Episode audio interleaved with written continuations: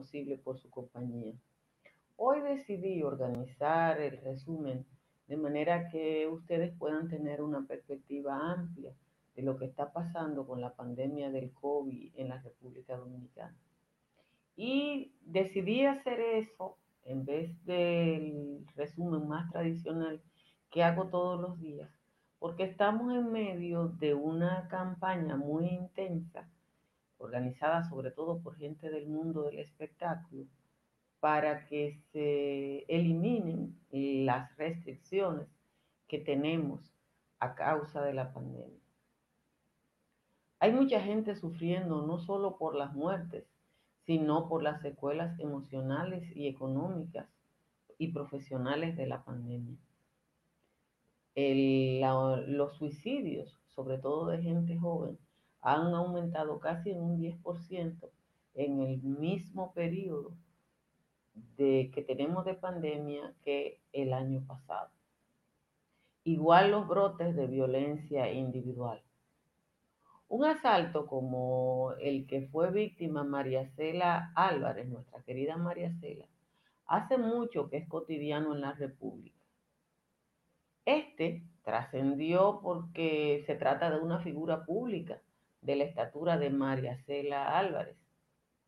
Pero puedo citar en las últimas 48 horas el asesinato de tres personas por parte de un seguridad, de un guachimán que se dice deprimido en Monao, la muerte a machetazos de un abogado y productor bananero que yo conocía en Valverde, de manos de un trabajador de nacionalidad haitiana.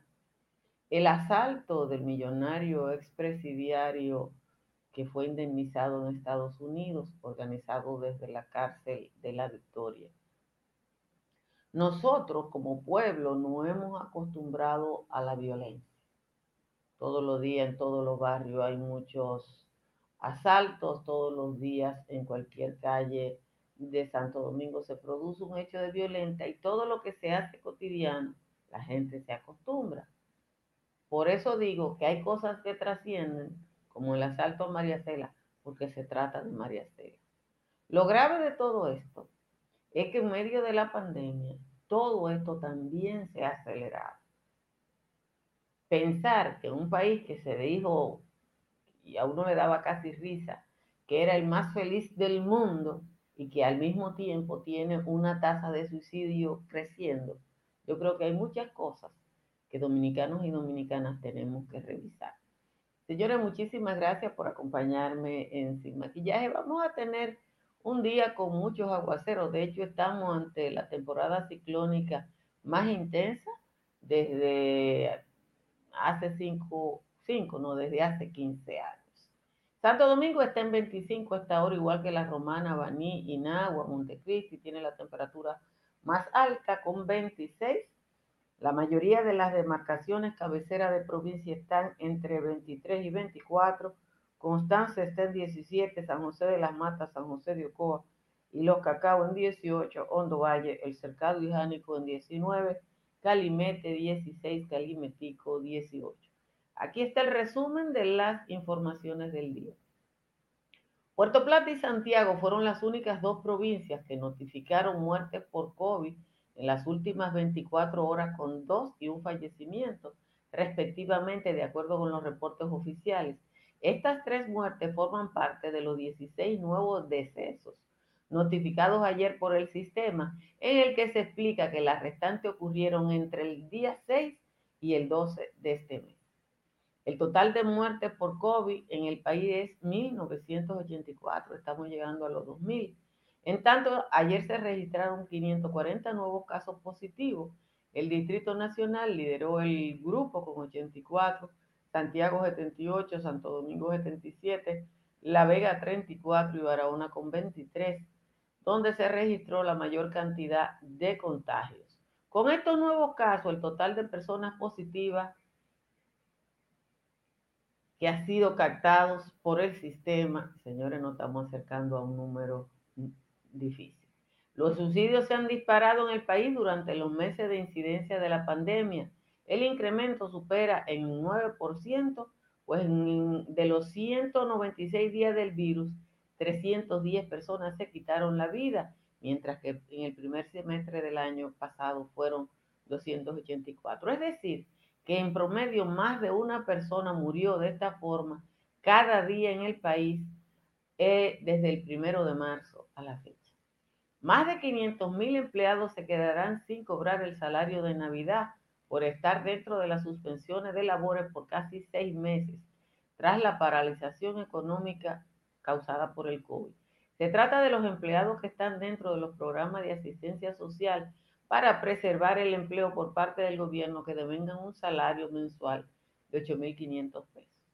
El ministro de Educación Superior, Franklin García Fermín, informó que debido a la parálisis económica que ha generado la pandemia, en las universidades privadas se han registrado una deserción de entre un 35 y un 40% de estudiantes, mientras que la admisión de nuevos alumnos se ha limitado a un 30% de la media por cada trimestre o cuatrimestre en esas universidades. El 70% de su nuevo ingreso se ha quedado fuera. En la universidad estatal no sucede igual por el bajo costo y por el plazo que se ha dado para el reingreso que se ha extendido hasta el 22 de septiembre. Aunque el ministro de Educación, Roberto Fulcar, rehúsa hablar sobre cómo designar a los nuevos directores regionales y distritales, la presidenta de la Asociación Dominicana de Profesores, Xiomara Aguante, insiste en que se debe convocar a concurso y nombrar a los docentes mejor calificados. Roberto Fulcar dijo ayer que respeta las opiniones disidentes de sectores que criticaron la sustitución de directores nombrados hasta el 2022 por el exministro Andrés Navarro. Sin embargo, reiteró la resolución del Consejo Nacional de Educación que le autoriza. El Ministerio Público solicitó a la jueza del cuarto juzgado de la instrucción del Distrito Nacional una prórroga de cuatro meses para concluir la investigación contra implicados en la red de narcotráfico de César el Abusador caso que el 25 de agosto cumplirá un año, cumplió un año en manos de la justicia. La magistrada del tribunal reenvió para el 2 de octubre conocer la solicitud de prórroga para poder notificar al exjugador de grandes ligas Octavio Dotel implicado en ese expediente.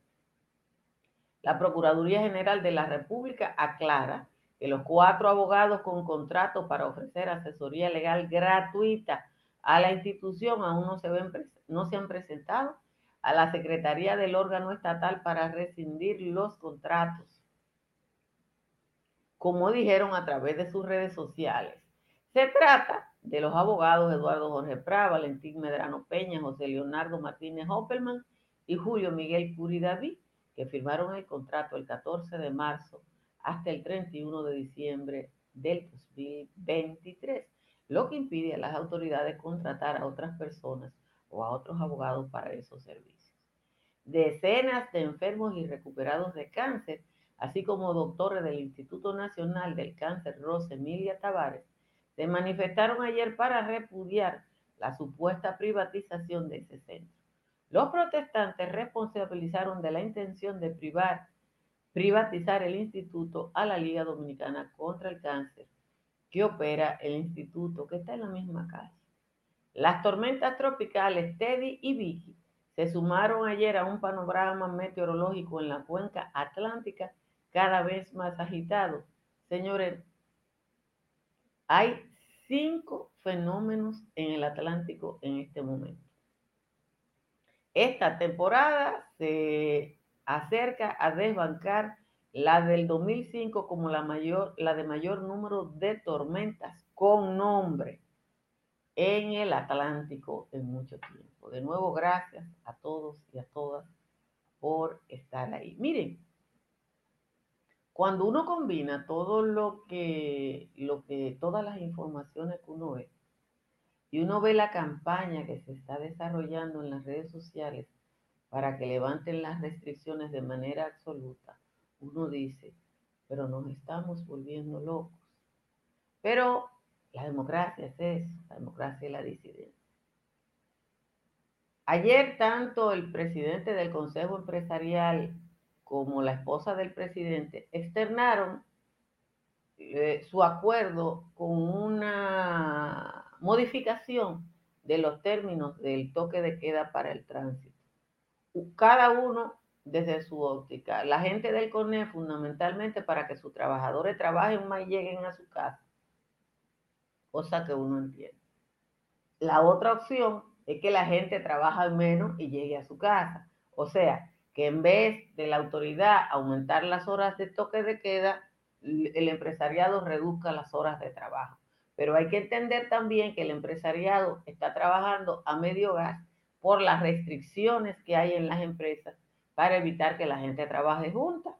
Entonces los bancos están a la mitad, las empresas industriales están a la mitad y pedirle también que reduzcan el horario de trabajo quizás es un exceso. Que este azul me queda bonito es azul licey. Este el azul licey tiene que quedarme bonito porque ustedes saben que mi cédula dice profesión licey. Pero cuando uno ve los otros números que están en el resumen que lo organicé a propósito, yo creo, yo creo que es casi una locura toda esa campaña que hay de adiós al toque de queda. Señora, nosotros tenemos medio millón de trabajadores que no solo tiene seis meses, gracias a Dios, cobrando un par de pesos, pero no lo que era su salario. Y que ahora le dicen que el salario 13, que es con el que la mayoría de la gente pobre sale de lo, del endeudamiento, para empezar a endeudarse en enero, tampoco lo van a recibir. Y no lo van a recibir porque para usted cobrar el doble sueldo o el salario 13, tiene que haber estado más de seis meses trabajando. Dice Margie Carolina que está harta del estrés. Todos estamos hartos del estrés. Ahora, yo creo que el que tenga una receta que la ofrezca. Yo creo que el que tenga una receta que la ofrezca. Pero lo que han hecho en el mundo entero es restringir eso. Y como yo no sé eh, si, si aquí hay alguien que sabe más que en el resto del mundo, pero todo el que tenga una salida, que no sea lo que han hecho Alemania, Australia, Nueva Zelanda, Dinamarca. Miren, Cuba, Cuba tuvo y cerraron La Habana. Cerraron La Habana. Y hay un, hay un documental, hay un video, déjenme ver si me da tiempo a poner, aunque es un pedacito, de eso que está pasando en La Habana. Yo creo que no lo puedo poner porque es de la agencia F y me penalizaría YouTube. Pero cuando uno ve esas imágenes de La Habana, uno dice, Dios mío, pero es el mundo que se está acabando, porque ahí no hay nada. Ah, es Euronews, yo creo que me penaliza sí lo pongo. Pero tú te encuentras que en el resto del mundo, aquí no se puede cumplir las cosas como se cumplen en La Habana por una cosa muy simple. La naturaleza de las dos sociedades, el nivel de educación de las dos sociedades. Pero algo tenemos que hacer. Entonces los dominicanos nos aburrimos más que los otros. Tú sabes lo que es. Yo le voy a decir una cosa. Yo ayer, ayer Nosotros tuvimos que lamentar la muerte de Tony Piña, la muerte de Víctor Peña, el esposo de nuestra querida Miguelina Crespo. Pero tú te estás dando cuenta también de toda esa violencia acumulada que hay en esta sociedad. Que como les dije, yo creo que ya estamos acostumbrados a esos niveles de violencia, pero creo también que eso está aumentando. Entonces, yo no sé si podemos de alguna manera morigerar eh, nuestros ímpetus. No, aquí no se puede cerrar como se cierra en Dinamarca y eso yo lo estoy diciendo todo el día. El 52% de la fuerza laboral dominicana es informal. O sea, tiene que salir a la calle. El que vende china, el que vende piña, el que vende perro, el que amuela cuchillo, el que la que brilla olla, tienen que salir a la pero tienen que salir con una mascarilla. Mira, aquí había una gente trabajando la semana pasada.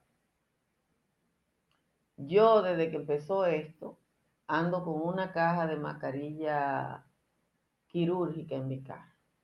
Porque a veces uno coge una mascarilla y después se la quita por algo y no sabe dónde la... Y yo ando con una caja de eso. Se acabó una, compro otra. Gracias a Dios, yo puedo comprar eso. Pero hay una parte de la población que no. A toda la gente que vino a trabajar a mi casa el fin de semana, yo le di una mascarilla. ¿Y ustedes saben por qué le di una mascarilla? Porque todos andaban con una mascarilla que se veía que había sido usada, reusada y reguetusada. Había alguien que tenía una mascarilla quirúrgica que se veía que se la había lavado. ¿Por qué? Porque eso es como de papel y tenía la pelucita que provoca esto. Entonces, si en el mundo entero está encerrando, aquí hay que ver la manera en que esto se controla. Sí, la mascarilla de hoja de almendra, la que fuera. Le voy a poner 10 segundos de esto, porque yo creo que, hay que ponerlo para que ustedes, eh, y como hoy no vamos a tener décima, hoy no hubo manera de que yo rescatara la décima de Juan Tomás. Me senté y le voy a mandar una factura, porque bregué tanto, tanto, tanto, que que yo creo que trabajé más en tratar de remendarle la décima, pero no pude hacerlo porque la décima parte de una premisa falsa que ha circulado por las redes sociales, porque uno de los problemas que tenemos ahora con este fenómeno de las redes sociales es que hay tanta gente queriendo vivir de las redes que se inventan una cosa para poner un título y cuando usted entra a lo que están diciendo no dicen nada, pero ponen un título como los dominicanos somos tan proclives a leer el título nada más, se ha generado toda una ola de comentarios alrededor de una cosa que no es verdad. Entonces yo decidí ni hablar de eso, porque uno, yo como profesional no me puedo prestar algunas cosas y no puedo eh, tampoco eh, prestarme eh. Le voy a poner 10 segundos de esto. Esto me va a provocar una penalización de YouTube porque es un video de Euronews. Pero yo creo que hay que, que hay que enseñarle a ustedes lo que está pasando en Cuba. La Habana parece haberse convertido en una ciudad muerta. Nadie en las calles. Todo está cerrado. Imágenes inéditas en una capital cubana que ha quedado aislada del resto del país y bajo toque de queda para tratar de frenar los Eso es La Habana. Entonces, ustedes me van a decir, cojan los números de Cuba y cojan los números de República Dominicana. Juan Tomás publica la décima en su página de Facebook que se llama Juan de los Palotes. Sígalo en Facebook y usted verá eh, eso. En los países templados hay un temor de que con la reducción de nuevo de las temperaturas eh, la segunda oleada del COVID sea mucho más fuerte. En España, ayer me reía con mi querida hija Yokaira Zapete, porque los niños en España van a volver a la escuela de manera presencial. Y ella me decía, si la princesa en la primer día en la escuela se contagió, imagínense qué va a pasar con los niños que no son príncipes ni princesas. Y aquí tuvo ella la gente hablando de que hay que llevar a los muchachitos a los preescolares, sobre todo madres. Señores, agradezco la presencia en Sin Maquillaje de Estructuras Morrison, una empresa que nos enorgullece como dominicanos. Por ejemplo, Estructuras Morrison es la empresa que ha sido consultora para la construcción de esta presa, que se llama Presa de Arco y Gravedad en España. Agradezco también a Unimper. Si su techo tiene filtración, Unimper es la solución en el 809 989 04 y si se va para la Florida para comprar, alquilar o vender, está Tamara Pichardo. Economiza igual que yo, instalando paneles solares con Trix Energy. Trix Energy le lleva a ahorrar hasta el 99,9% de su factura eléctrica. Y si su factura está con AES, usted está en una de las empresas ha comprometido con el fomento de la energía limpia. Mucho lo de la violencia de estos días, señores. Yo quiero ayer, entre, en, en, las 24 horas hasta ayer a las 8 de la noche, se produjo, se produjeron por lo menos 10 muertes violentas. Lo del guachimán de Bonao, eso no tiene ejemplo. Él perdió 40 mil pesos que no tenía, se volvió loco y empezó a matar gente. Eso como que son de los de la serie de eso que yo veo de, de crimen de los Estados Unidos. Pero fíjense qué está pasando en República Dominicana. En Mao, un trabajador mata a un bananero. Ustedes vieron la orquestación del crimen del ciudadano dominicano que estuvo 25 años preso y lo indemnizaron. Le indemnizaron con 4 millones de dólares y tenía otra indemnización pendiente de 45 millones. Desde la cárcel se orquestó ese crimen porque aquí no ha habido manera. Bueno, esta semana, la semana pasada, el presidente Abinader y Roberto Santana anunciaron un nuevo intento de controlar la delincuencia desde las cárceles. Eso se inició aquí en el gobierno de Leonel Fernández. Después los negocios que se hacen desde las cárceles son tan grandes que aquí nada que perjudica la iniciativa de negocios de funcionarios públicos y militares es afectada. Entonces, uno no se puede acostumbrar a eso para después sorprenderse que asaltaron a María Cela Álvarez. No, a María Cela es la que sale, porque María Cela es una persona conocida, porque María Cela está en los medios de comunicación, pero eso pasa todos los días. El encierro ha provocado temas de salud mental, hay estrés social, pero en República Dominicana la gente no tiene manera de recibir asistencia.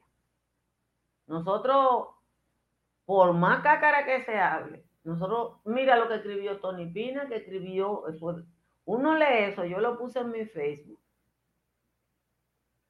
Ah, Carlos, tú pudiste profesor de Yokaira, qué bueno.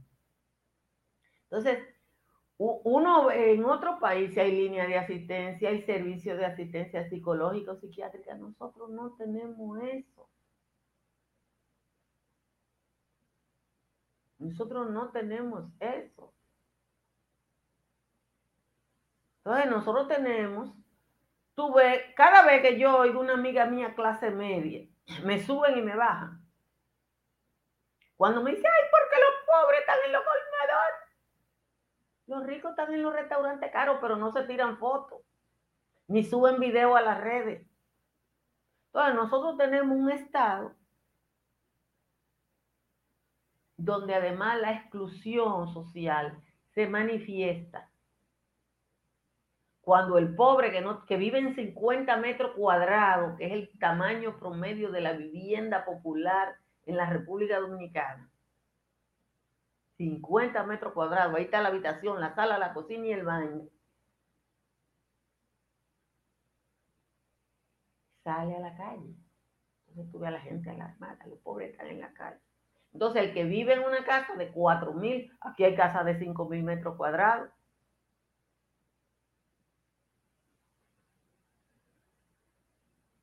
Entonces, la verdad, la verdad, que yo quisiera como que cogiéramos la cosa de manera diferente, muy, muy diferente. Eh, ayer alguno me escribió y ha estado insistiendo hoy en el chat sobre el tema de unas declaraciones que dio el señor Holguín respecto a los periodistas que se fajaron por el PRM. Yo no conozco al señor Holguín, ni él es periodista, él es un productor y empresario de los medios de comunicación que tiene derecho a reclamar lo que él considere pertinente. Pero, pero, si una persona le quiere pasar una factura a alguien, no tiene que hacer extensivo eso. Y eso lo digo por la persona que me escribió. Yo no creo en las facturas. Y yo creo que el que, el que, que solo debe pasar factura el que firmó un contrato. No sé si ustedes me entienden. Si yo, por ejemplo, que como vieja no me dan empleo, trabajo por servicio prestado, pero a todo el que yo le facturo, yo le hice un trabajo y tenía un contrato de trabajo. Entonces, todo el que tiene un, hizo un contrato de trabajo o de servicio o de lo que sea con el PRM para llevarlo al poder, que le pase su factura. Quienes no hicieron contrato, que no le pasen factura porque usted no tiene contrato, no tiene factura. Eso es lo que yo creo. Conmigo no tiene que estar de acuerdo todo el mundo, obviamente, pero eh, el mundo, eh, gracias a Dios, está lleno de personas diferentes.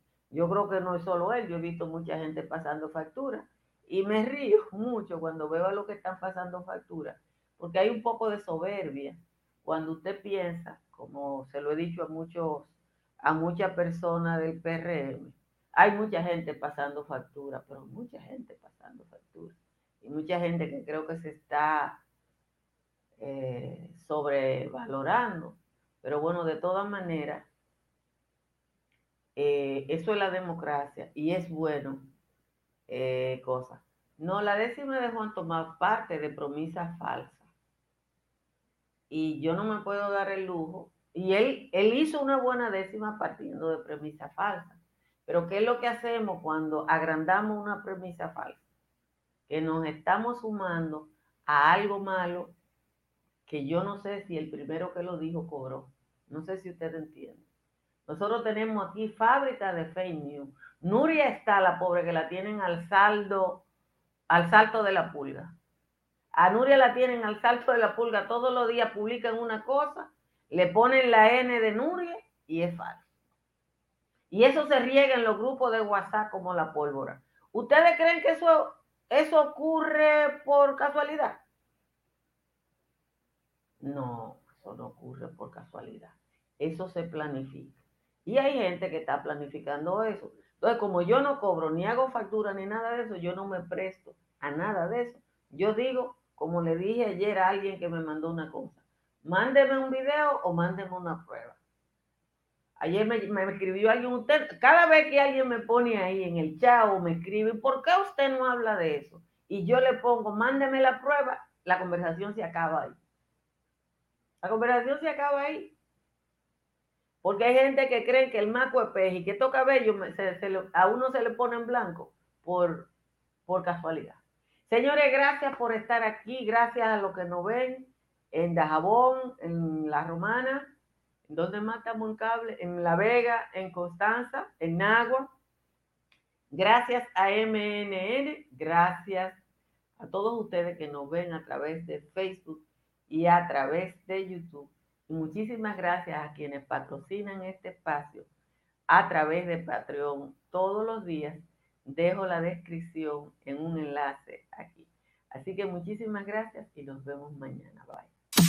Si deseas tener acceso a todo lo que pasa en República Dominicana, debes obtener Dominican Networks. Es el primer sistema de cable dominicano para los dominicanos en el exterior. Aquí podrás disfrutar de todos los canales de televisión de República Dominicana, noticias, deportes, música, farándula y entretenimiento 24/7. Solo debes descargar nuestra aplicación en Roku, Amazon y Apple TV. E inmediatamente vas a disfrutar